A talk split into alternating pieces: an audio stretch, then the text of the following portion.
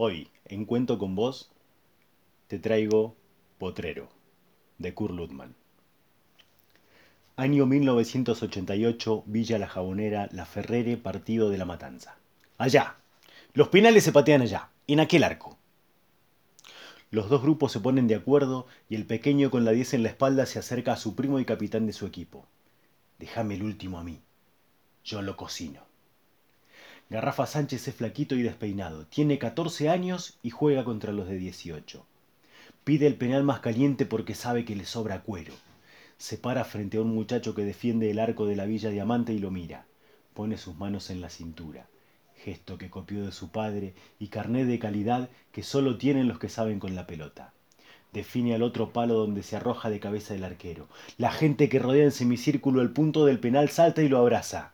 Villa La Jabonera se quedará con la final interbarrial y el lechón de premio.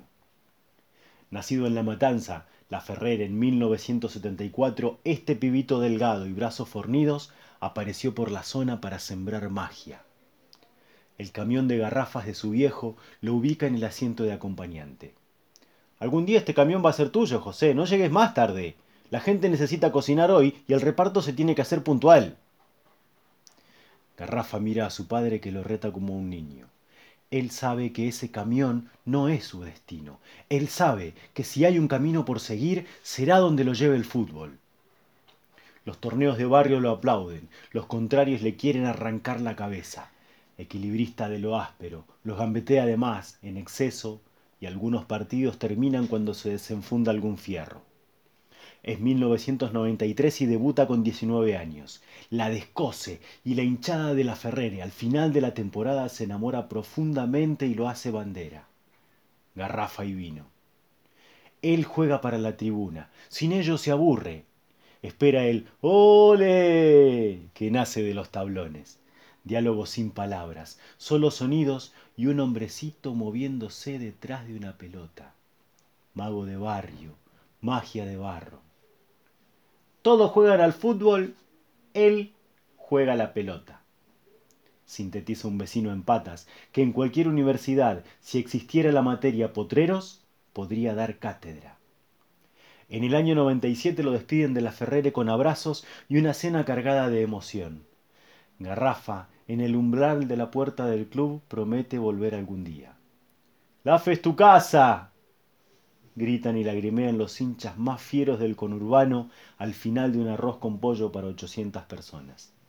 El porvenir le da para que luzca la 10, lo llenan de afecto y él les paga ascendiéndolos al Nacional B y siendo el jugador revelación del torneo. Otra vez su nombre es bandera, pegada al Edipo de algún barra. El porbe, mi vieja y garrafa.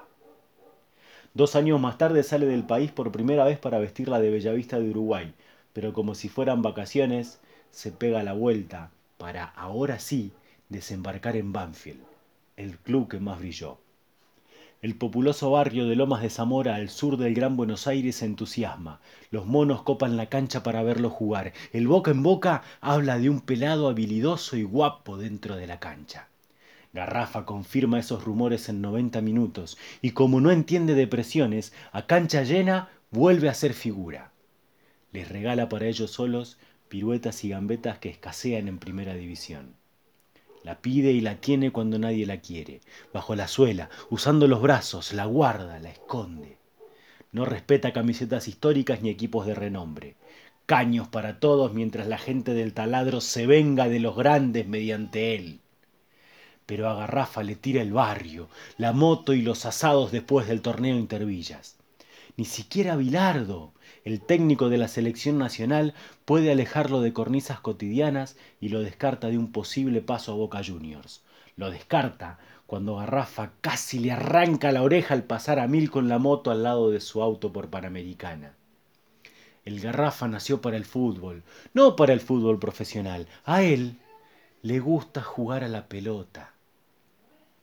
En el año 2005 vuelve a su primer amor, la cancha de la Ferrere lo recibe con bombas de estruendo y decenas de banderas con su cara y su apodo en potente ceremonia ritual.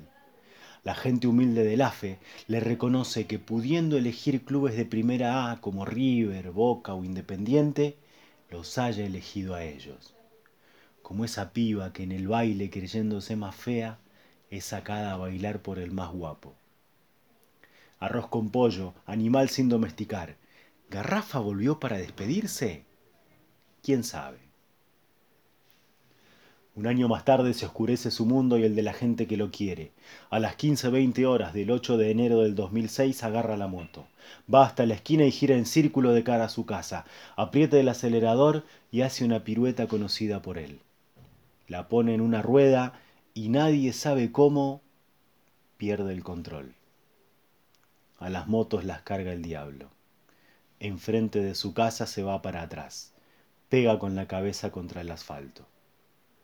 El grito de los vecinos avisa a su madre. Ella sale, se tapa la cara con las dos manos y sin tocarlo se arrodilla a su lado. Luego de dos días de terapia intensiva, el garrafa se va de su cuerpo. Miles de personas, sí, miles, desfilan frente al cajón para ofrendarle flores y el agua de sus ojos. Lo lloran los de abajo, el oeste del conurbano bonaerense se entristece.